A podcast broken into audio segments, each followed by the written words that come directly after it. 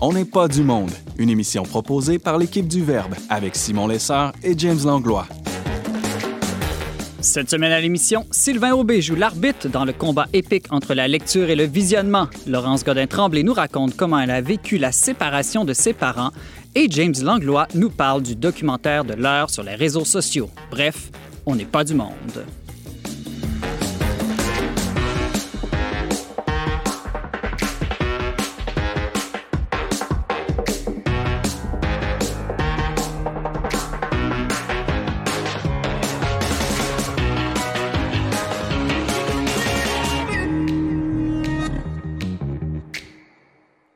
Bonjour à tous, bienvenue à votre magazine culturel catholique. Ici Simon Lessard en compagnie de mon co-animateur James Langlois. James, comment ça va? Ça va bien, oui, je, je suis en forme. Et tu t'es remis du documentaire que tu as écouté euh, hier soir finalement? Ben, je... ouais, ça me pas, tu sais, je veux dire, euh, vous allez voir, ben, c'est pas des choses qui, qui, qui, nous sont inconnues non plus, là, c'est pas des idées complètement étrangères, mais quand même, non, c'est assez frappant, c'est des prises de conscience. C'est quelque chose aussi que, je vais en reparler, là, mais que je méditais depuis un certain temps, c'était dans mes réflexions parentales, disons. Entre autres sur l'impact des technologies et réseaux sociaux euh, dans nos vies. Ouais. Euh, euh, autour de la table avec moi, Laurence Godin-Tremblay est avec nous. Laurence, je te regarde et je me demande, est-ce qu'il y a un risque que tu tu vas accoucher pendant l'émission? Euh, Peut-être. je suis à 38 semaines, fait que... Puis le bébé bouge beaucoup, donc euh, on ne sait jamais. On ne sait jamais. Tout est possible. À on n'est pas du monde. Alors, euh, un peu plus tard dans l'émission, tu vas nous partager un peu une tranche de vie euh, importante liée à ton enfance, entre autres. Oui, mais au sujet de la séparation de mes parents, c'est peut-être aussi le fait d'être enceinte là, qui me fait un peu réfléchir à tout ça. Euh, qui me fait réfléchir justement à, à, la parentalité et la fidélité pour les enfants hein, plus tard. Alors, on a hâte d'entendre ça. Merci d'être avec nous. Et à ma droite, Sylvain Aubé est euh, aussi euh, avec nous en studio aujourd'hui. Euh, Sylvain, je me demande, es-tu plus le genre de personne à lire ou à écouter la télé avant de te coucher? à mon grand regret, ce serait plus d'écouter la télé, oui. mais fut un temps qui, je pense, fut une meilleure époque pour moi où je lisais. Euh... Est-ce est que c'est ça qui t'a inspiré dans ta réflexion euh, aujourd'hui sur lecture euh, contre visionnement?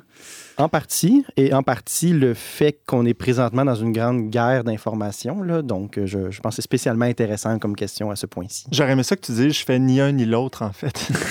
je, joue, je, joue, aux jeux vidéo, je vais prendre une marche. Mais... Il passe du temps avec sa femme. ouais, mais je te comprends, moi aussi, euh, je regrette mes années de lecture intense. Euh, maintenant, c'est ça. Je regarde des documentaires sur Netflix. On est déchus. Ouais. James, euh, si nos, ceux qui nous écoutent à la maison ou dans leur voiture souhaitent nous joindre, comment peuvent-ils le faire? Ben, D'abord, en écrivant à onpdm.com. Remarquez que je vous encourage à nous écrire par courriel avant d'aller sur les réseaux sociaux. Non, ça. Mais ensuite, bien sûr, on est sur Facebook, euh, Magazine Le Verbe. Sur notre site web aussi, le-verbe.com, une section Nous contacter. Euh, vous pouvez nous écrire là aussi.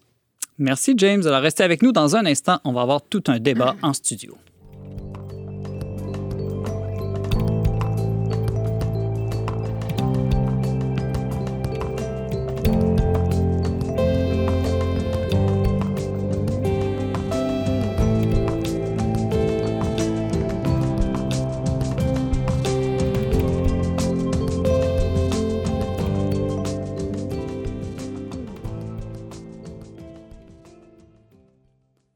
Notre monde est en mutation rapide et l'une de ces transformations qui modifie radicalement notre rapport à l'information, à l'éducation et à la culture en général est l'omniprésence des vidéos qui ont supplanté les écrits ces dernières années. YouTube, Netflix, Facebook, Instagram et la télévision sur demande nous ont fait passer d'un monde de lecteurs à un monde de visionneurs. Le voyeurisme est-il en train de devenir le nouveau vice du siècle? Que gagnons-nous et que perdons-nous à lire moins et à visionner plus? Notre chroniqueur Sylvain Aubé s'est posé la question. Bonjour Sylvain. Bonjour Simon. Alors, peux-tu nous mettre en contexte pourquoi est-ce que tu te poses euh, en ce moment cette question-ci? Euh... Oui, comme je le mentionnais en introduction, c'est que là, sur tout l'enjeu de la pandémie, des mesures sanitaires, il y a une guerre d'information. Il y a des gens qui se réfèrent à des sources différentes, incompatibles. Euh, donc, comment trier l'information, comment la sélectionner, voir qu'est-ce qui est le plus fiable? Euh, donc, la question de la lecture versus le visionnement, c'est pas un critère absolu, ce n'est pas mhm. des catégories complètes, mais je pense que ça fait partie de ce qui peut nous aider à bien choisir nos sources d'information. Euh, je pense aussi euh, prochainement aux élections américaines. On sait que les dernières élections, ça a été tout un enjeu, l'impact des réseaux sociaux, entre autres, sur le, résultat de l'élection de, Donald Trump. J'imagine que la tenue de nouvelles élections le 1er novembre prochain nous amène aussi à, se poser cette question-là. Certainement, certainement. Donc, ça a des impacts qui sont sociaux, qui sont culturels, qui sont politiques. Donc, c'est pas juste une spéculation d'universitaires qui réfléchissent à comment apprendre. C'est vraiment une réalité pour toute la société. En quoi, selon toi, Sylvain, OB, c'est différent ce qu'on vit actuellement avec la prolifération des vidéos à travers les, réseaux sociaux, Internet, par rapport peut-être à l'apparition euh, de la télévision, euh, qui quand même a été tout un changement de paradigme dans notre société, où l'image a quand même pris un, bon, un grand bond en avant avec la télévision? Je verrais surtout un écart de degré au sens où c'est le même pattern général, sauf que là, les vidéos sont tellement abondantes, sont tellement accessibles, sont tellement bien construites, il faut le dire aussi, que la tentation est plus grande de toujours délaisser la lecture pour toujours se rallier au visionnement. Oui, James. Puis euh, ce que tu dis, euh, évidemment, nous touche directement, nous qui travaillons pour un média, parce que sur Internet, ben, sur les réseaux sociaux notamment, on remarque que ce sont les vidéos qui, euh, qui, sont favorisées par les algorithmes. Alors, si la tentation est forte, quand on veut rejoindre le plus de gens sur, sur les réseaux sociaux, de dire, ben, faisons des vidéos plus que des textes. Nous, on mhm. n'a pas, encore, euh, on pas encore tombé là-dedans. mais... On est, on est un peu vieux jeu au verbe. Hein. on, aime, on aime la radio, on aime les magazines papier. Euh, on, verra, on verra dans l'avenir jusqu'où on, ira dans notre modernisation. Euh, Sylvain euh, Aubé, donc, quel est ton but là, aujourd'hui en faisant une sorte de comparaison entre lire et regarder? Est-ce que c'est de, de dénoncer l'un pour annoncer l'autre? Non, exactement pas c'est pas une question de hiérarchiser, comme si un était bon, l'autre était mauvais. Ce serait facile de dire la lecture c'est bon, puis euh, regarder des vidéos c'est pour les paresseux. C'est pas ça mon propos. Les deux, les deux médias ont leurs avantages, ont leurs inconvénients. C'est de ça dont je voudrais parler. Alors, euh, allons-y, ça m'intéresse. Est-ce que tu peux énumérer quelques avantages et inconvénients de la lecture et des visionnements? Oui, bien pour les vidéos, l'avantage le plus évident, euh, c'est l'accessibilité. Donc, regarder une vidéo, c'est rapide, c'est mhm. facile. Euh, que même si on a des difficultés de lecture, c'est pas un obstacle. Euh, même si on est fatigué, même si on n'a pas beaucoup d'attention à donner, on peut quand même suivre une vidéo. Donc la vidéo, incontestablement, elle est accessible. Euh, mais c'est pas juste une question de facilité. La vidéo peut aussi être efficace. Je, fais une petite recherche là, avant de, de me présenter avec vous aujourd'hui. Et une des choses qui est de plus en plus claire, c'est que les vidéos un peu comme quand on est en classe et qu'on écoute un professeur parler, ça favorise la mémorisation. Que quand on a euh, du son et de l'image qui viennent avec l'information, on la mémorise plus facilement.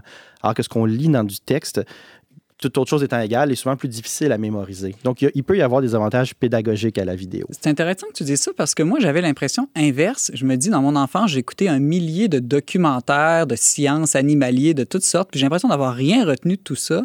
Et j'ai l'impression que c'était peut-être parce qu'on est très passif devant la télévision, alors que moi, je me disais, quand je lis, je suis un petit peu plus engagé et actif, et j'avais l'impression que ça stimulait davantage ma mémoire. Oui, ben là, ce que tu soulignes, c'est peut-être le toute autre chose étant égale, mhm. au sens que ces comparaisons-là ont souvent été faites euh, dans un contexte d'éducation où des gens écoutent avec attention ce qu'il leur est présenté dans une vidéo.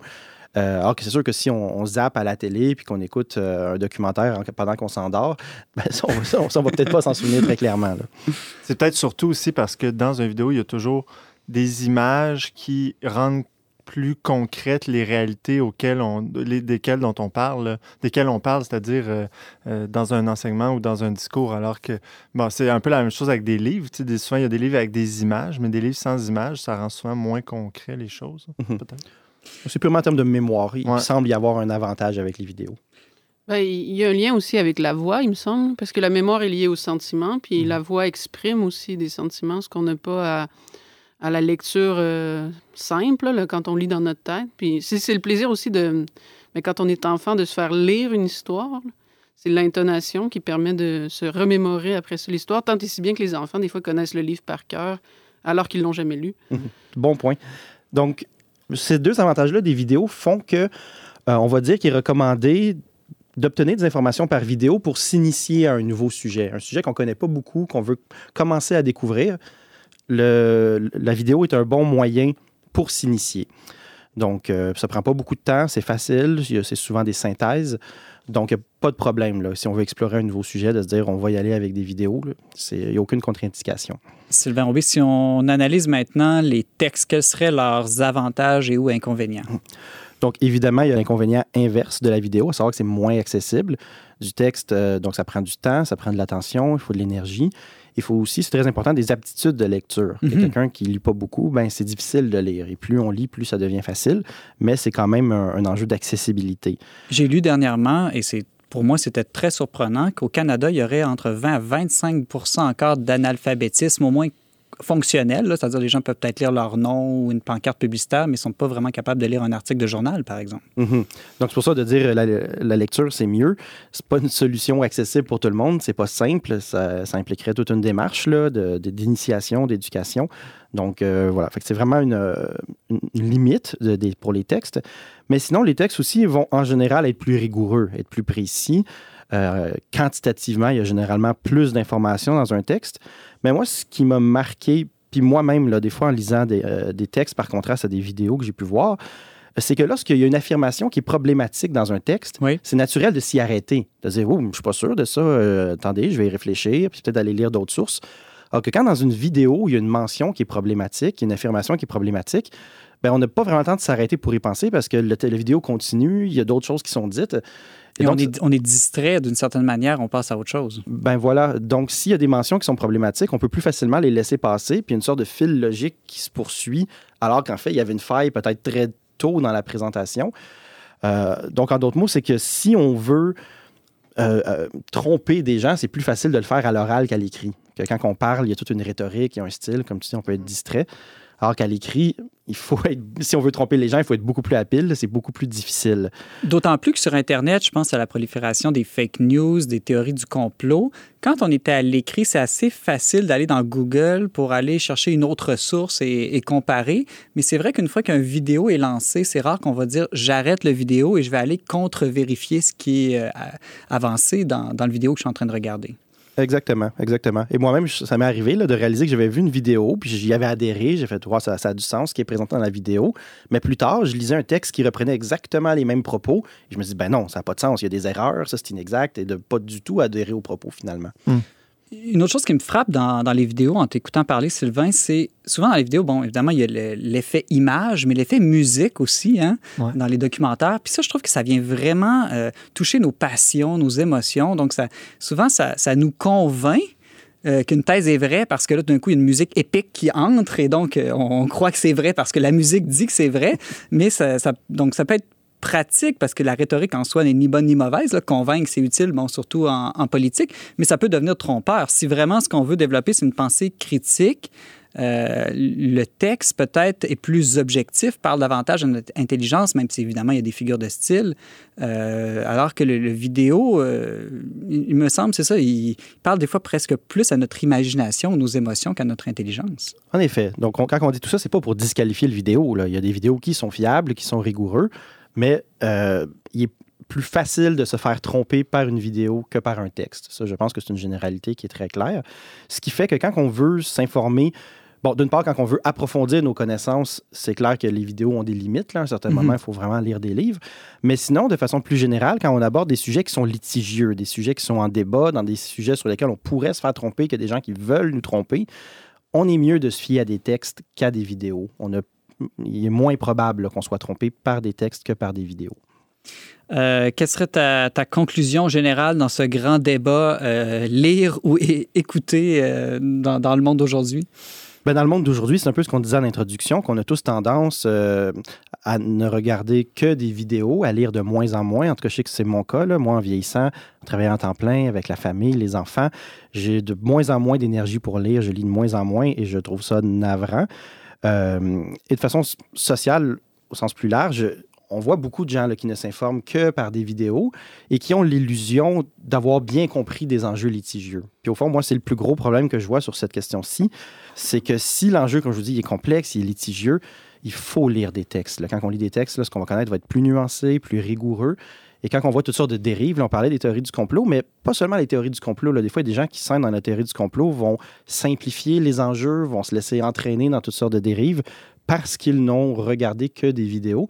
Donc, moi, j'espère qu'on pourra au moins se réapproprier une, culture de lecture pour éviter ces dérives-là. James Anglois. Mais encore là, quand on parle de vidéo aussi, il faut préciser, on parle de quelle sorte de vidéo? C'est-à-dire, est-ce que c'est une vidéo avec quelqu'un qui parle et du montage, de la musique, euh, des mots qui arrivent à écrit, ou on regarde une conférence de quelqu'un qui est en train de lire euh, son syllabus, ou quelqu'un qui, euh, qui donne un enseignement devant un mur blanc? Là, il y a il y a tellement de variétés aussi dans la forme du vidéo qui peuvent sans doute influencer euh, ce que tu dis.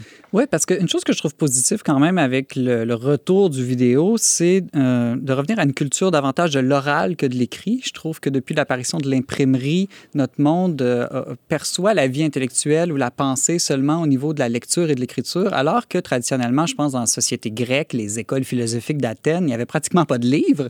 Et donc, c'était constamment dans la discussion, dans le dialogue qu'on pensait.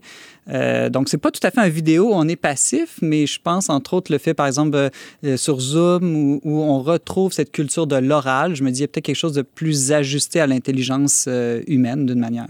Ben, en fait, je n'avais pas envisagé la question en ces termes-là, mais spontanément, je dirais oui. Je suis d'accord, en effet. et quand je parle du fait qu'on devrait se référer à des textes pour démêler les questions litigieuses, c'est pas en écartant les vidéos. C'est que la vidéo, dans le fond, ça nous présente chaque point de vue de façon qui plus évocatrice sûrement, qui est plus inspirante qu'un texte.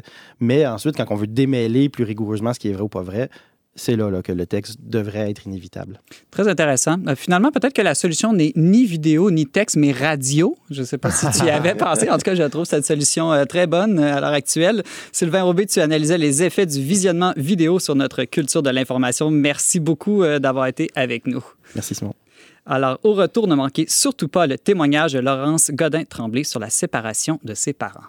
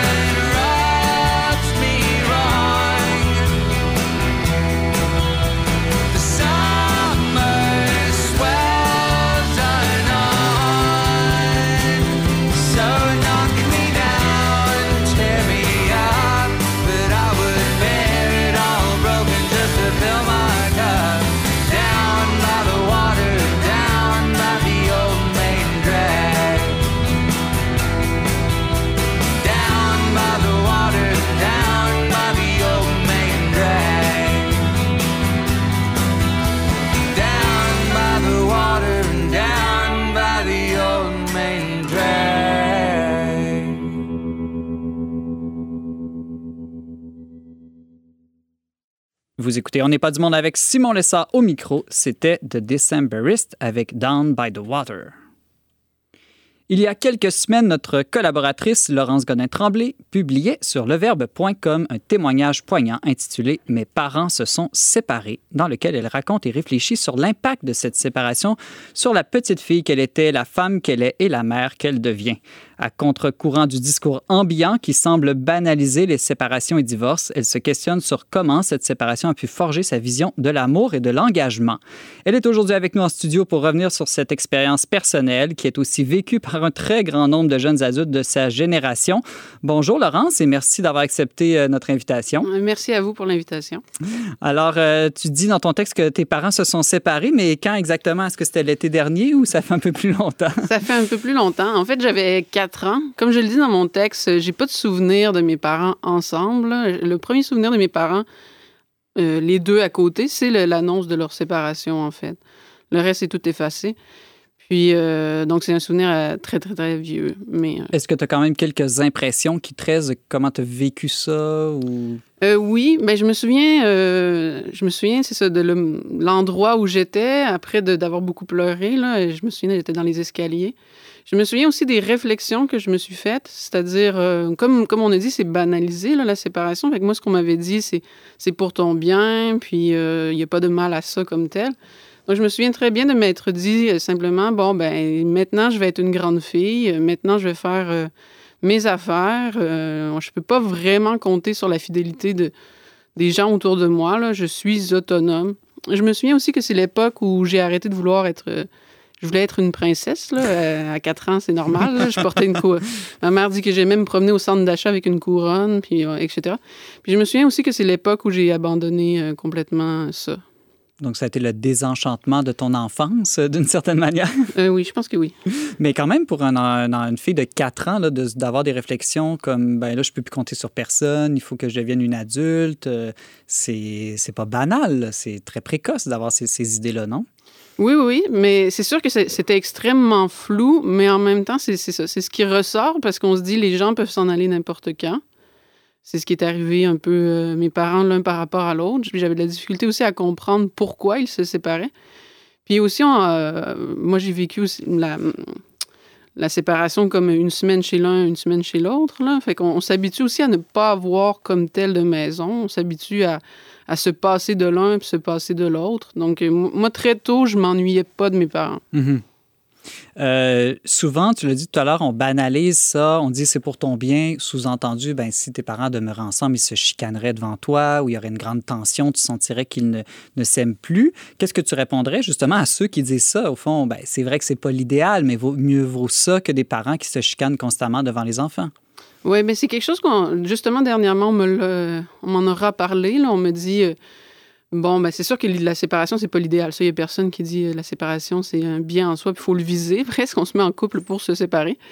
Mais euh, on me dit dernièrement, quand même, tu sais, vaut mieux se séparer quand on arrive dans le qu'on est dans le malheur, qu'on n'aime plus vivre ensemble, on ne s'aime plus, etc. Moi, je vois deux problèmes à ça. D'abord, ce que veut dire aimer, c'est-à-dire que euh, les, gens des fois disent que mon mari et moi on s'est mariés parce que on s'aimait donc bien, puis on s'aime, puis ça va bien, mais peut-être qu'un jour on se remettra plus. Mais c'est vraiment une vision de l'amour qui dépend du sentiment, du sentiment qui peut être passager. Puis euh, mon mari et moi, on faisait souvent la blague euh, avant notre mariage qu'on se mariait pas parce qu'on s'aimait, mais qu'on se mariait en espérant s'aimer un jour. Mais euh, parce que finalement, s'aimer, c'est. Un de mes professeurs de philosophie me le répétait souvent, Yvan Pelletier. Il me disait euh, aimer, c'est une décision, c'est agir pour le bien de l'autre tous les jours, puis de demeurer fidèle. On m'avait conseillé aussi de chercher non pas un mari euh, exubérant, drôle ou particulièrement je sais pas quoi. On m'avait dit cherche surtout quelqu'un qui va vouloir être fidèle puis être là tous les jours pour toi. Mais ça veut pas dire que qu'il n'y a pas de, de passion ou de non, d'aspect sensible non plus. Non, c'est ça. Mon, mari et moi, on disait à la blague, c'est ça, c'est. On se marie pas parce qu'on s'aime pas. mais parce qu'il reste qu'on a beaucoup d'affinités euh, humaines. Je veux dire, j'ai marié quelqu'un en philosophie comme moi, qui, qui aime le basket comme moi. On a plein d'affinités humaines euh, très simple. Mais euh, je dirais, il faut pas que ce soit l'essentiel parce qu'effectivement, sinon le sentiment est comme euh, passager. Là. Mhm. hier, dans le fils des lectures, il y avait quelque chose de beau, c'est-à-dire des fois la sagesse du monde nous ballotte un peu comme le vent, là, euh, comme, ou comme des billots de bois dans la mer. Là, mais je pense que le sentiment est un peu de ça. Là. Donc, même si vous êtes deux philosophes mariés ensemble, votre amour n'est pas platonique, c'est ça que je comprends. Non. OK, excellent. Surtout pas platonique. Continuons sur l'histoire un peu de ton enfance de séparation. J'imagine que tu as grandi, tu es allé à l'école primaire, secondaire. En grandissant, comment est-ce que tu te comparais aux autres enfants autour de toi? Avais-tu l'impression d'être avantagé ou désavantagé de cette situation-là? Ben jeune, jeune, là, au primaire, par exemple, j'étais pas mal dans les seuls à avoir euh, ses parents séparés. Puis c'est ça, je trouvais que mes, amis étaient bizarres. Ils venaient dormir à la maison, puis j'avais une amie, elle pleurait comme systématiquement parce qu'elle s'ennuyait de sa mère. Puis je me disais, mais tu fais juste passer une nuit à l'extérieur, c'est quand même bizarre. Donc je me sentais plus forte, plus indépendante, plus, euh, c'est ça, capable de vivre sans ses parents. Après, l'adolescence, je dirais, c'est devenu plus normal. Parce que des fois, les gens se séparent, mais plus tard, là, fait que la plupart de mes amis aussi ont eu leurs parents séparés. Après, ça m'est paru comme ça m'est apparu comme normal. Je me souviens même d'avoir pensé que probablement que ça m'arriverait, qu'on fait un bout de chemin avec quelqu'un, une 15 belles années, puis après, ben, on se dit salut, puis on, passe euh, à une autre personne. C'est un peu plus tard que tu as pris conscience qu'il y avait peut-être des aspects négatifs d'avoir vécu euh, cette séparation-là de tes parents? Oui, ben on, on, dit des fois que la foi ou même, la lecture, c'est ça, de, la parole de Dieu nous, éclaire, là, elle, nous montre un peu ce qui, se passe dans notre vie. Puis c'est vraiment au moment euh, de connaître, euh, de connaître la foi que ça m'est apparu comme évident qu'en fait, euh, j'avais vraiment beaucoup besoin de fidélité, besoin d'amour, besoin de constance. Mais à l'intérieur de moi, cette espèce de moment de séparation au tout début me donnait tout le temps l'impression, ben c'est ça, les gens s'en vont, la fidélité n'est pas possible, etc. Euh, pourtant, tes parents étaient des excellents parents. Là. Euh, j'imagine que tu n'étais pas battu, abusé d'aucune manière. C'était des gens qui devaient t'aimer, euh, prendre soin, soin de toi. Est-ce que, d'une manière, c'est pas ça qui compte avant tout, que nos parents nous aiment et que bien de nous? Oui, mais puis d'ailleurs, c'est drôle parce que c'est un moment un peu particulier pour moi, comme je suis, comme je vais accoucher bientôt. Je, je, mesure de plus en plus tout ce que mes parents ont fait pour moi. ne serait-ce que les neuf mois de grossesse, je me dis, c'est déjà quelque chose. Mais, euh, fait que oui, mes parents ont été vraiment, puis s'ils écoutent ça un jour, je veux qu'ils sachent, là, que je me suis sentie aimée par eux, et tout ça, mais en même temps, c'est sûr que ça crée un déséquilibre comme nécessairement, parce que l'un est comme, je le dis dans mon texte, là, je les ai sentis comme des moitiés de parents, ne serait-ce aussi que dans l'éducation que j'ai reçue. Moi, j'avais un père très sévère, puis une mère euh, assez lousse. Fait que, je, veux dire, une semaine, je, me sentais comme un petit esclave, là, que je devais tout faire moi-même. Puis euh, mon père était très du genre Bon, maintenant, tu commences à faire tes lunchs. J'avais 7-8 ans. Je savais pas du tout quoi mettre dans mon boîte à lunch. Je me ramassais avec n'importe quoi à l'école. Ou... Vraiment, tu sais, comme euh, il me forçait à, être plus autonome, mais à un point des fois euh, ridicule. sur les photos de classe, j'étais tout le temps mal coiffée, mal habillée parce que personne m'avait aidé. Puis je savais même pas que c'était la photo de classe. Puis de l'autre côté, c'est ça. Avec ma mère, ben, je vivais comme l'inverse. Puis ça faisait comme une éducation euh, schizophrénique, là, on pourrait dire. Oui, James Anglois. Euh, j'allais dire que justement, c'est quand des parents se séparent, souvent ce que ça fait chez l'enfant, c'est que euh, je parle au nom de la psychologie. souvent, ce que ça fait chez l'enfant, c'est que l'enfant, il pense que c'est de sa faute, donc il se culpabilise, il mhm. pense que donc il est moins aimable parce que ses parents lui en veulent, parce que c'est à cause de lui qui se sépare. Donc, tu vois l'effet que ça peut avoir sur le, sentiment que les parents euh, l'aiment ou pas. C'est ça que ouais, j'ai entendu aussi euh, d'autres psychologues dire, dire que on pense que le plus important, c'est que les parents aiment les enfants, mais qu'en réalité, ce que les enfants ont le plus besoin, c'est de voir leurs parents s'aimer pour inconsciemment comprendre qu'ils sont le fruit de cet amour-là, qu'ils vont mm. entrer dans cet amour-là et qu'ils ne sont pas simplement là par hasard, mm. par accident ou pour combler un vide existentiel. Euh, euh, je ne sais pas, Laurence, est-ce que c'est un peu ton, ton, ton expérience suite après avoir réfléchi à, à ça? Ben, je trouve que c'est la citation de Cantalamé, ça, que j'ai mis dans mon texte, là, où il dit euh, ce, ce, que l'enfant veut au fond de lui, euh, c'est pas tant être aimé séparément de l'un ou de l'autre, mais de participer à l'amour qui existe déjà. Parce que je pense qu'enfant, on le sent, il n'y a rien de plus beau que de voir son père aimer sa mère, sa mère aimer son père. Puis il y a vraiment cette volonté de participer à ça en, sachant effectivement qu'on tire notre origine de ça. Parce que sinon, il reste, moi, c'est une chose qui me frappe. Je me dis, mon père, il me regarde, puis je me dis, je ressemble physiquement à ma mère, je ressemble dans ma façon de parler, dans ma façon de faire des blagues. Je veux dire, et s'il n'aime plus ma mère, je me dis, des fois, il y, a, au moins une moitié de moi qui l'énerve, là, ou ma mère me dit souvent que je, bouge comme mon père, que j'ai l'élève de mon père. Je me dis, il doit y avoir quelque chose de bizarre, tu sais, on, il reste qu'on ressemble à nos parents, on tire notre origine de là. Donc, si l'un rejette l'autre, ben on se dit, il rejette une moitié de moi, presque. Autour de la table, James et euh, Sylvain, je me demandais est-ce que le témoignage de Laurence fait écho à votre propre histoire, soit par similarité ou par contraste, peut-être?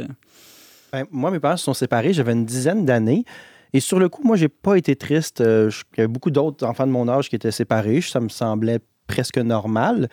C'est très drôle. C'est plusieurs années plus tard que j'ai réalisé comment je, ça allait pu me nuire de voir qu'il y avait un peu, comme tu le décris, un déséquilibre là, entre mes deux parents, puis qu'ensemble s'équilibraient. Euh, moi, j'étais élevé seulement par ma mère, euh, qui avait plein de belles qualités, mais qui n'avait pas la discipline. C'était mon père qui m'offrait -hmm. ça. Et que moi, encore aujourd'hui, j'ai des difficultés au niveau de la discipline, je pense, parce que euh, j'avais cette absence-là durant mon, mon enfance, mon adolescence. Donc, c'est vraiment par rétrospective que moi, je vois le mal que ça a eu dans ma vie, parce que sur le coup, je ne l'ai pas du tout ressenti, la souffrance. Pour ma part, c'est un peu la même chose. Mes parents aussi se sont séparés euh, très jeunes. Euh, J'avais un an. Puis, même chose, c'est un peu comme Laurence, c'est quand je suis devenu chrétien qu'on dirait que je me suis permis de me poser la question si ça avait eu un impact négatif, parce que sur le coup, euh, comme mes parents s'entendaient bien, puis m'ont été des extraordinaires parents, j'ai jamais senti de peine ou de, de graves problèmes avec ça. Mais je pense que peut-être l'impact le plus profond, c'est sur ma vision de l'engagement. C'est comme si, dans mon inconscient, j'avais compris qu'un vrai engagement, une parole donnée, c'est jamais vraiment absolu et définitif. C'est toujours, ben, on essaye, c'est pour un temps, puis si ça marche plus, comme si le mariage ou l'amour était une sorte de contrat de justice, gagnant-gagnant. Puis si un jour c'est plus gagnant-gagnant, ben, on passe à autre chose. Et donc, euh, je pense qu'on est toute une génération qui a un peu peur ou des difficultés à s'engager puis à garder sa parole. Je me demande si l'abondance du monde, des divorces dans le monde dans lequel on vit, n'a pas euh, à jouer euh, sur cette, cette difficulté de la jeunesse de s'engager. Puis en même temps, la jeunesse qui se dit, ben, c'est un peu hypocrite de s'engager si de fait personne respecte ses engagements. Mmh. Moi, en plus, c'est mon travail. Là. Moi, je suis avocat en droit de la famille. Je gère des séparations à journée longue. Ah, oui. Et ce que je dois dire, c'est que de voir à quel point les séparations peuvent être acrimonieuses, à quel point les divorces peuvent être violents psychologiquement, mmh.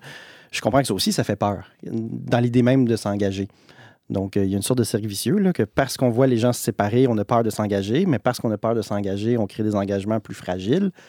Donc, euh, c'est difficile là, de, de, voir où est la porte de sortie. Laurence, il nous reste quelques temps. Euh, J'aimerais ça que tu nous dises, maintenant que tu es chrétienne, que tu es adulte, comment est-ce que tu vis avec cette histoire d'être une enfant de parents euh, séparés? Mais je dirais que c'est mon directeur spirituel qui m'avait conseillé ça, là, mais euh, je vis beaucoup ma guérison dans mon mariage actuel, là, euh, avec mon mari, parce que mon mari aussi, ses parents sont séparés, puis pour lui aussi, c'est probablement une, une, des choses que, les plus difficiles de, de son enfance, son adolescence dans son cas. Puis euh, c'est vraiment ça de cheminer, lui et moi, un peu dans cette... Euh, on a remarqué dernièrement d'ailleurs que toutes les lectures qu'on avait choisies pour euh, notre mariage touchaient l'aspect de fidélité, là, euh, touchaient ce, cette volonté qu'on a. On avait choisi l'évangile de la maison sur le roc. Euh, donc je pense que c'est ce qui me permet, c'est vraiment mon chemin de guérison, ce que je vis avec mon mari, puis euh, la famille qu'on va bâtir. Mais je pense que ça se fait étape par étape. Mais euh, je pense qu'aujourd'hui, d'ailleurs, c'est assez rare la proportion d'enfants. Tu dis quand tu étais jeune, toi, tu étais une des seules, mais je pense qu'aujourd'hui, la proportion est sans doute inverse. C'est-à-dire que c'est beaucoup plus rare les enfants dont les parents sont encore ensemble. Et, euh, mais j'ai envie de vous poser la question, euh, vous, que, que, quel conseil vous donneriez à des parents qui, qui vont se séparer ou qui ont à se séparer pour éviter peut-être le plus de dommages collatéraux chez les enfants?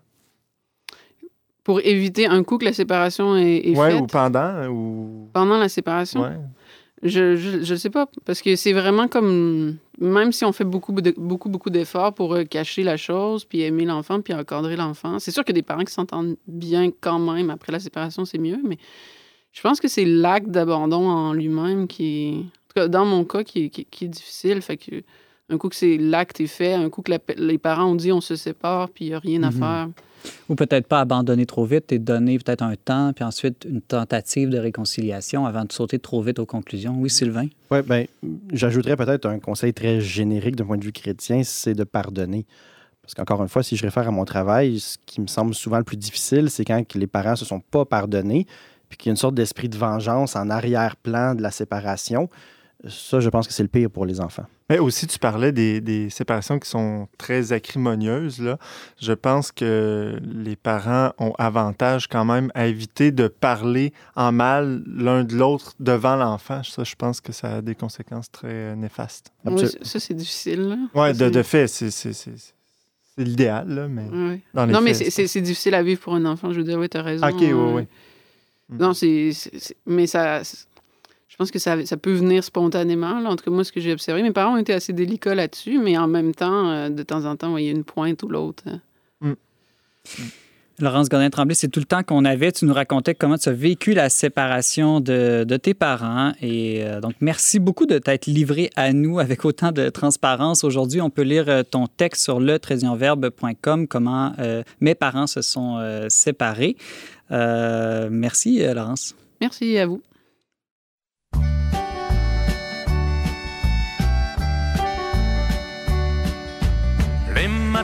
Se suivent et se ressemblent.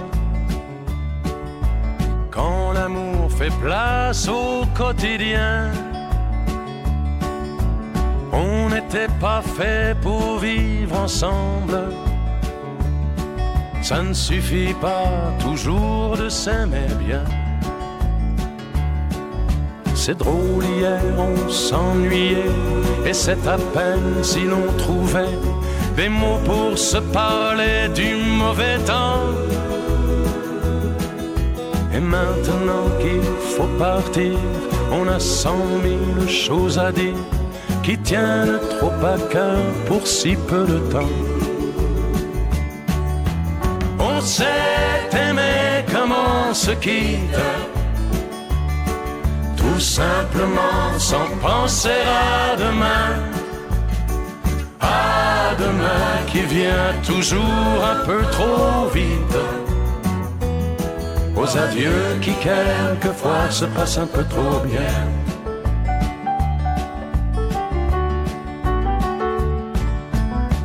On fait ce qu'il faut, on tient nos rôles. On se regarde, on rit, on craint un peu on a toujours oublié quelque chose. C'est pas facile de se dire adieu. Et l'on sait trop bien que tôt ou tard, demain peut-être ou même ce soir, on va se dire que tout n'est pas perdu. De ce roman inachevé, on va se faire un conte de fées mais on a passé l'âge, on n'y croirait plus. On s'est aimé comme on se quitte, tout simplement sans penser à demain. À demain qui vient toujours un peu trop vite. Aux adieux qui quelquefois se passent un peu trop bien.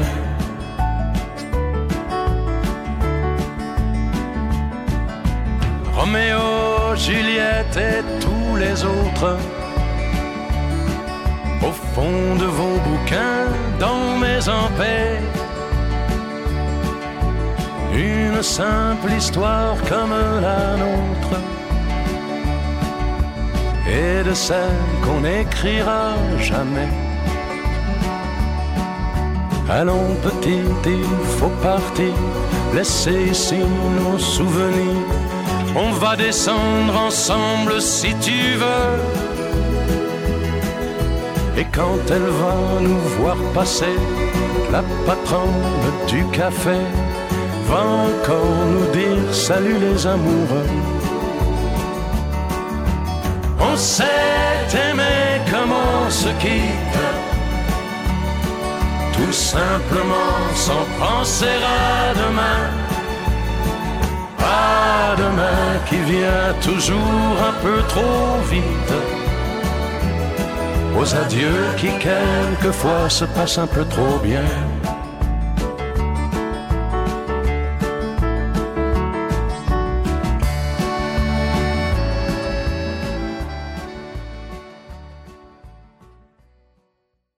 C'est toujours Simon Lessard à la barre On n'est pas du monde. On vient d'entendre Joe Dassin avec sa chanson Salut les amoureux. Et c'était le choix de Laurence. Euh, Laurence, pourquoi avoir choisi cette chanson aujourd'hui? Ben, je trouve qu'elle représente bien la mentalité d'aujourd'hui. Pour moi, c'est vraiment un chef-d'œuvre pour décrire la façon dont les gens se, se séparent, c'est-à-dire cette espèce de musique insouciante et joyeuse, mais en même temps des paroles euh, tragiques, en quelque sorte. Et puis aussi des paroles, euh, hum, je dirais, banales, c'est-à-dire on s'est aimé comme on se quitte sans penser à demain, sans réfléchir, sans juste comme on s'est fait emporter par le vent. Je trouve que c'est une chanson assez bien écrite. Ça donne le goût de la réécouter. Sorti le 9 septembre dernier sur la plateforme Netflix, le documentaire Choc de Social Dilemma, ou Derrière nos écrans de fumée en version française, est rapidement devenu viral et a profondément remis en question tous ceux qui l'ont vu sur leur rapport personnel aux réseaux sociaux et plus encore sur leur impact sur nos sociétés démocratiques. À l'heure des fake news et des théories du complot, de la pandémie et des élections américaines, des troubles anxieux chez les enfants et de la polarisation des sociétés, il semble que la plus grande menace du monde à l'heure actuelle ne soit peut-être plus les changements climatiques, mais les effets secondaires indésirables des réseaux sociaux, des algorithmes et de l'intelligence artificielle. James Langlois a survécu, lui, à la tentation de jeter son téléphone au bout de ses bras après avoir visionné ce film hier. Bonjour, James. J'ai survécu pour l'instant. pour l'instant.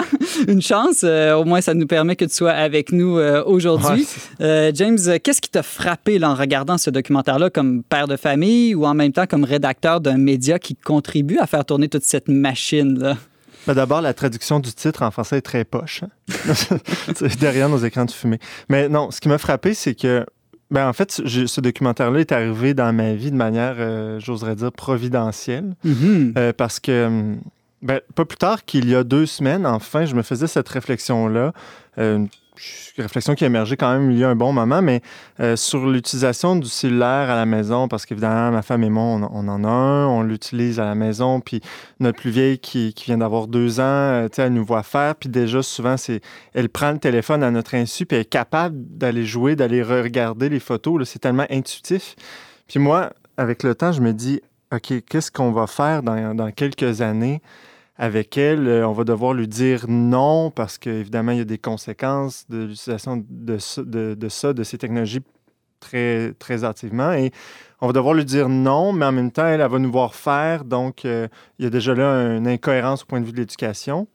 Donc, c'est déjà une question que tu te poses comme parent à l'heure actuelle. Puis ensuite, je me faisais toute la réflexion qui, qui, est très abordée dans le film, mais on est. Ça va être la première génération avoir grandi avec cette technologie-là. Et euh, depuis leur, leur, plus jeune âge, en la présence de, de, ces technologies, puis quelles conséquences ça va avoir sur eux, sur leur perception du monde, parce qu'on ne peut pas le nier.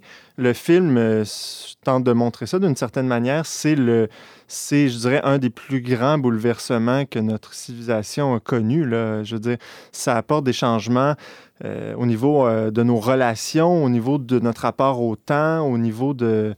Sur, sur plein d'aspects. Puis euh, je pense pas qu'il y a eu des, des, changements aussi radicaux dans, dans, notre évolution. Là, évidemment, on peut faire le. Il y, a des gens qui font le parallèle souvent en disant Ouais, mais tu sais, nous, quand on était jeunes, bon, il est arrivé Nintendo. Oui, mais Nintendo, c'est sans aucune mesure à ça. le Nintendo, c'est dans un coin d'une pièce sur une télé. Puis oui, on peut jouer beaucoup longtemps, mais je veux dire, c'est. Bon, vous allez voir, là, je vais en parler plus. Mais, mais avant, James, de parler là, du contenu du documentaire, peux-tu nous dire un peu là, ce, ce film-là derrière euh, nos écrans de fumée, quel genre de documentaire c'est, puis surtout qui est interviewé? Parce que c'est ça qui est un peu particulier. Bon, oui, effectivement, pour se donner un peu, euh, se situer un peu là, dans, dans, dans, le film, en fait, c'est une. Il appelle ça un docudrame. Là, je trouve ça un peu n'importe quoi comme classification, mais c'est à moitié des entrevues avec, sont allés chercher des, des personnalités assez crédibles, c'est-à-dire c'est toutes des personnes, des personnalités qui ont travaillé pour les grands, euh, comment c'est, les GAFA, c'est ça comme, Google, Facebook, euh, Instagram, mais des gens très, très haut placés, parfois des présidents. On, parle du gars qui, a créé, euh, ancien président de Pinterest, du gars qui a créé le bouton like de Facebook, là, fait que c'était pas n'importe qui, là, c'était pas le petit programmeur en bas de l'échelle, c'était des gens qui étaient derrière vraiment les... Les, concepteurs. Les concepteurs, bref. Et donc, c'est, un film qui, qui, qui, juxtapose des entrevues avec eux et une espèce de... Une espèce de, de, des espèces de moments de fiction avec des acteurs là, qui essaient de nous rendre ça un peu plus concret, là, mais ça, c'est vraiment, c'est un peu trop théâtral, exagéré, c'est mal joué. Enfin, c'était peut-être pas nécessaire, mais en même temps... Euh, ça rend peut-être le documentaire un peu plus accessible. C'est ça, c'est ça. Mais je pense qu'essentiellement, ce qui, ce, qui, ce qui est présent et ce qui attire notre attention, c'est les entrevues. Alors, euh, entrons dans le contenu des entrevues. Quelles sont, selon toi, les principales idées là, que, que fait la promotion, ce, ce film? Mais moi, j'ai vu comme, euh, j'ai vu comme deux je dirais, deux pôles dans, dans, dans, ce qu'on nous montre. Donc, d'une part, on nous explique beaucoup tout, toute la manière dont ces technologies-là nous manipulent, en fait. Et là, ce que j'ai trouvé très intéressant dans le film, c'est que on sort, on, démolit un peu l'idée que derrière toutes ces, ces technologies-là, il se cacherait un Big Brother méchant qui voudrait tout contrôler et qui est à la merci de nos données, euh, bon, qui veut nous surveiller. C'est pas ça du tout.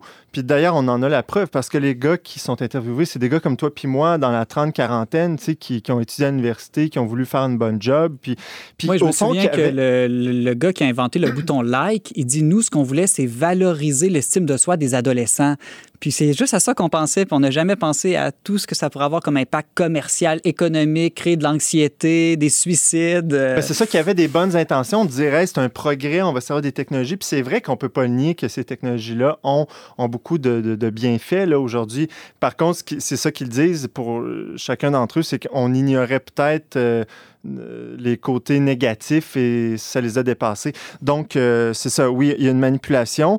Euh, une chose qui, qui est très... la un peu qui est mise de l'avant, c'est que c'est nous sommes les produits nous, on pense que nous profitons de quelque chose en, nous abonnant sur Facebook ou, quelque chose de manière gratuite, mais c'est justement ça le problème, c'est que ces plateformes-là sont gratuites. Donc, d'où vient leur financement? Mais pour se financer, ils doivent vendre de la publicité et ils doivent vendre aussi euh, nos données. C'est nous qui sommes vendus aux annonceurs. Tout à fait, tout à fait. Et donc, les annonceurs et ces compagnies-là se servent de nos data, ce qu'on appelle nos data, c'est un peu tout tous nos comportements en ligne, bref, puis nos données personnelles. Euh, ils, servent à, ils servent à, créer des, modèles virtuels, des profils virtuels pour, et avec ces, ces datas-là, ils arrivent à faire des, à, prédire nos comportements et en prédisant nos comportements, ils peuvent nous, nous vendre de plus en plus euh, leur contenu avec les algorithmes mathématiques derrière ça, nous propose tout le contenu. Donc, pour y aller concrètement, là, je veux dire, euh, on sait tous si on va sur YouTube, par exemple, puis qu'on se met à chercher, euh, Laurence parle de ça tantôt hors d'onde, mais on, se met à chercher, sur le basket. Mais là, les algorithmes vont voir qu'on aime le basket. Donc là, ils vont nous proposer une tonne de vidéos sur le basket. Après ça, tout ça, c'est relié. Donc Facebook, après, on va aller sur Facebook. Il y a des choses qui vont apparaître, la publicité sur le basket, tout ça. Puis là, souvent, on se demande, ils nous espionnent dessus.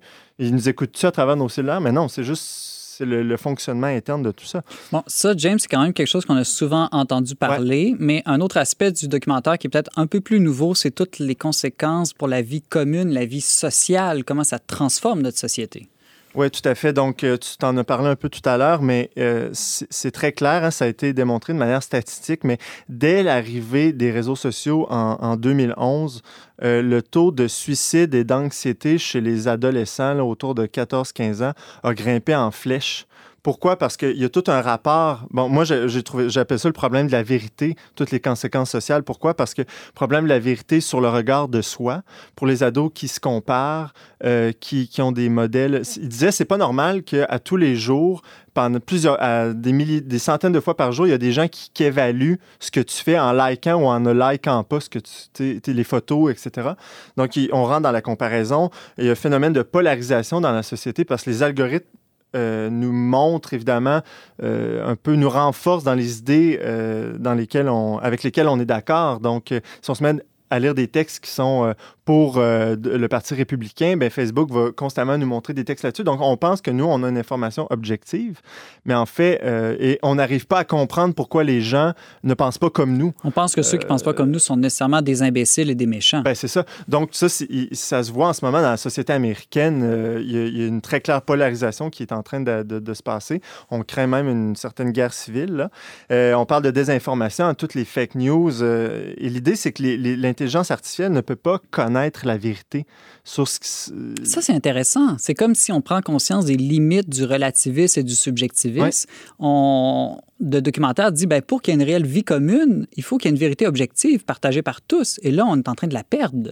Tout à fait. Puis pour moi, euh, je veux dire, c'est évident que tout ça est un problème dans notre rapport à, la vérité. Euh, on le voit. Puis même le, Tristan Harris, là, des l'ancien euh, éthicien de Google, lui a quitté Google justement parce qu'il il, s'est mis à, douter un peu des, méthodes de fonctionnement et tout. Puis euh, donc lui, il dit c'est tout ça est une menace existentielle, euh, pas la technologie en soi. Ça c'est une autre nuance que j'ai trouvé intéressante. C'est pas un film qui diabolise les technologies. Puis d'ailleurs, il y a presque aucun des intervenants dans le documentaire qui va nous dire quittez tout. Il y en a un, un seulement qui est un spécialiste de la réalité virtuelle. Dis-moi moi, je vous conseille de déliter Facebook complètement, puis de toutes ces applications.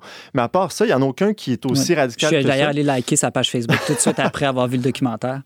Oui, Sylvain Aubé. Oui, en fait, euh, je fais le lien entre ce que tu dis là et ce que tu dis dans l'introduction au sujet des enfants. Euh, quelque chose que j'ai souvent lu, c'est qu'à la Silicon Valley, où les technologies sont développées, les écoles sont très épurées de technologie. Que pour les jeunes enfants, les créateurs même de la technologie sont prudents Bon, mais tu m'amènes un peu euh, dans les, solutions parce qu'à la fin, là, je me suis dit, j'espère qu'ils vont nous donner un peu de moyens concrets pour. Ben oui, euh, parce que c'est un peu apocalyptique, tout ça. On a l'impression qu'il n'y a aucun espoir. Je veux dire, les, tous ceux qui sont interviewés dans, dans, dans, le documentaire euh, sont assez unanimes. Ils disent si ça continue comme ça, on s'en va vers des guerres civiles, on s'en va vers une forme de destruction assez importante de notre civilisation. Euh, puis sortons de l'idée du mythe que ah, on va finir par s'adapter. Euh, c'est parce que ces technologies-là vont trop vite et sont trop contre notre nature humaine. Et on les contrôle plus, en fait. Une fois que les algorithmes, l'intelligence artificielle est lancée, ils produisent des résultats que même leurs concepteurs n'avaient pas prévus.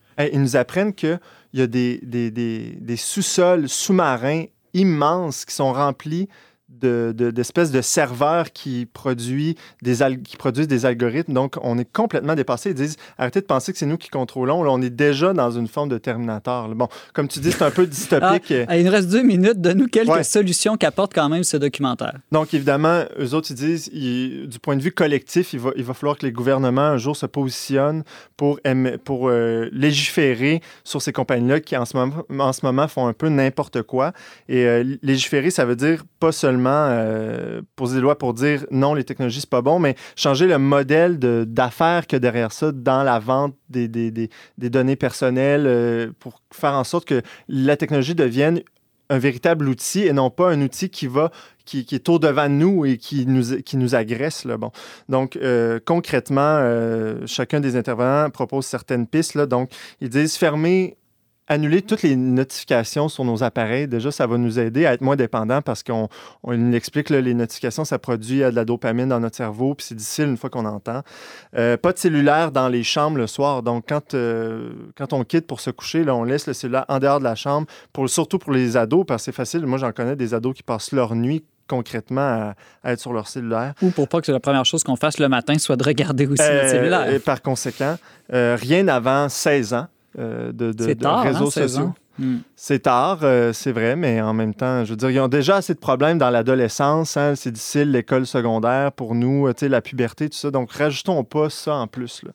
Euh, ils disent, ils proposent aussi d'établir une espèce de budget de temps avec les enfants, puis de laisser les enfants eux-mêmes euh, proposer, parce qu'ils sont, ils sont euh, comment je dirais, conscients de ça. Et si tu leur demandes, bon, mais combien de temps tu penses que ce serait logique que tu passes là-dessus, toi? Mais les enfants vont pas dire cinq heures par jour. Ils vont dire, ah, peut-être une demi-heure, une heure. Fait que souvent, les enfants, ils vont donner quelque chose de raisonnable, puis ils vont y aller avec ça. Et finalement, ben, comme je disais, il y en a un qui dit tout simplement, on devrait tous supprimer nos, comptes et La solution finale, Laurent, je pense que tu écouté ce documentaire-là? Est-ce que ça t'a donné le goût de changer radicalement ta vie ou stimuler à une réflexion intéressante? oui, oui, oui. Mais c'est moi ce qui m'a frappé, un des passages qui m'a frappé, c'est quand il parle, il compare ça à les slot machines dans les casinos. là. Il dit au fond, tu sais, ton, mettons, as ton YouTube, puis t'es pas satisfait, tu peux faire refresh, puis là il va te proposer d'autres vidéos, puis tu te dis ah, peut-être qu'il va y avoir quelque chose pour moi.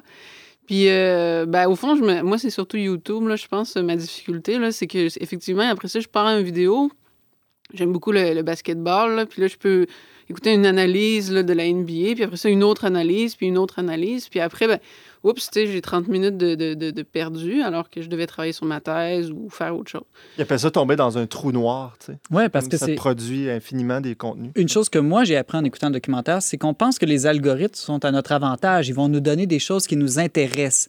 Mais non, ils expliquent, ils essaient juste de trouver une drogue auquel tu vas être addictif et ça peut être la chose la plus niaiseuse du monde, comme des, des, des fail vidéos, des là, vidéos, des vidéos de, de, de, chats ou de gens qui tombent. Puis si tu accroches à ça, ils vont t'en proposer des millions pour que tu perdes le plus possible ton temps là-dedans. Donc, c'est pas vrai que les algorithmes vont t'aider à être plus cultivé ou à t'informer dans les sujets qui, qui t'intéressent. À moins que tu sois assez intelligent pour déjouer les algorithmes. ouais, mais on a toutes des petites faiblesses. Moi, les vidéos de chats, en tout cas. je suis comme toi, je suis comme toi. bon, euh, James Langlois, tu nous parlais du documentaire de l'heure derrière nos écrans de fumée ou de Social Dilemma, disponible disponible sur la plateforme Netflix. Merci beaucoup. C'était passionnant et inquiétant euh, à la fois. Merci, James. Merci.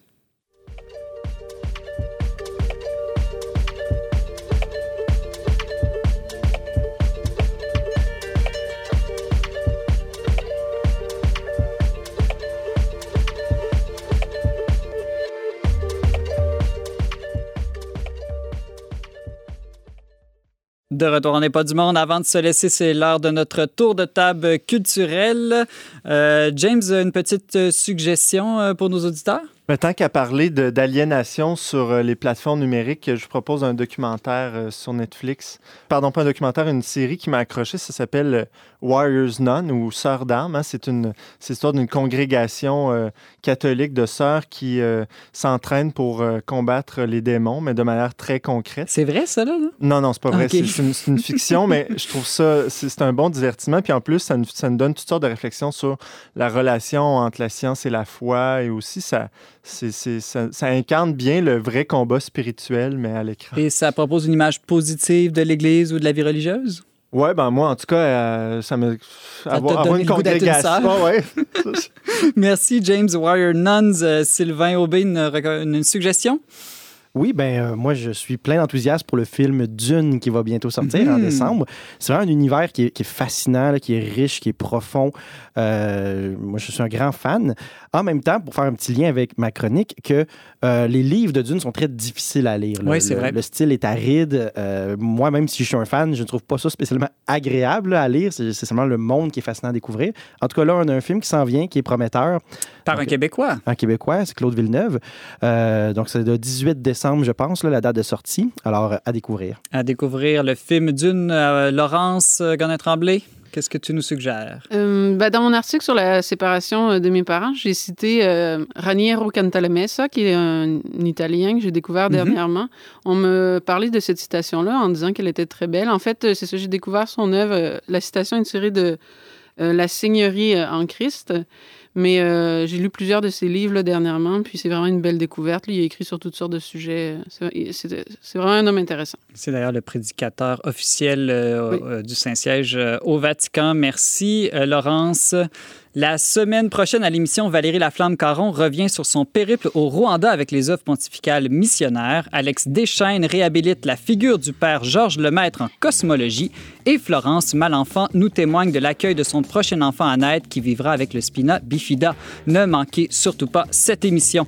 Merci beaucoup d'avoir été avec nous cette semaine. Vous pouvez en tout temps réécouter et partager cette émission en balado-diffusion. Pour tous les détails, visitez le radio. Je remercie mon stupéfiant co-animateur James Langlois ainsi que Thierry Boutin à la régie. On se retrouve la semaine prochaine, même heure, même antenne, pour une autre émission dont n'est pas du monde.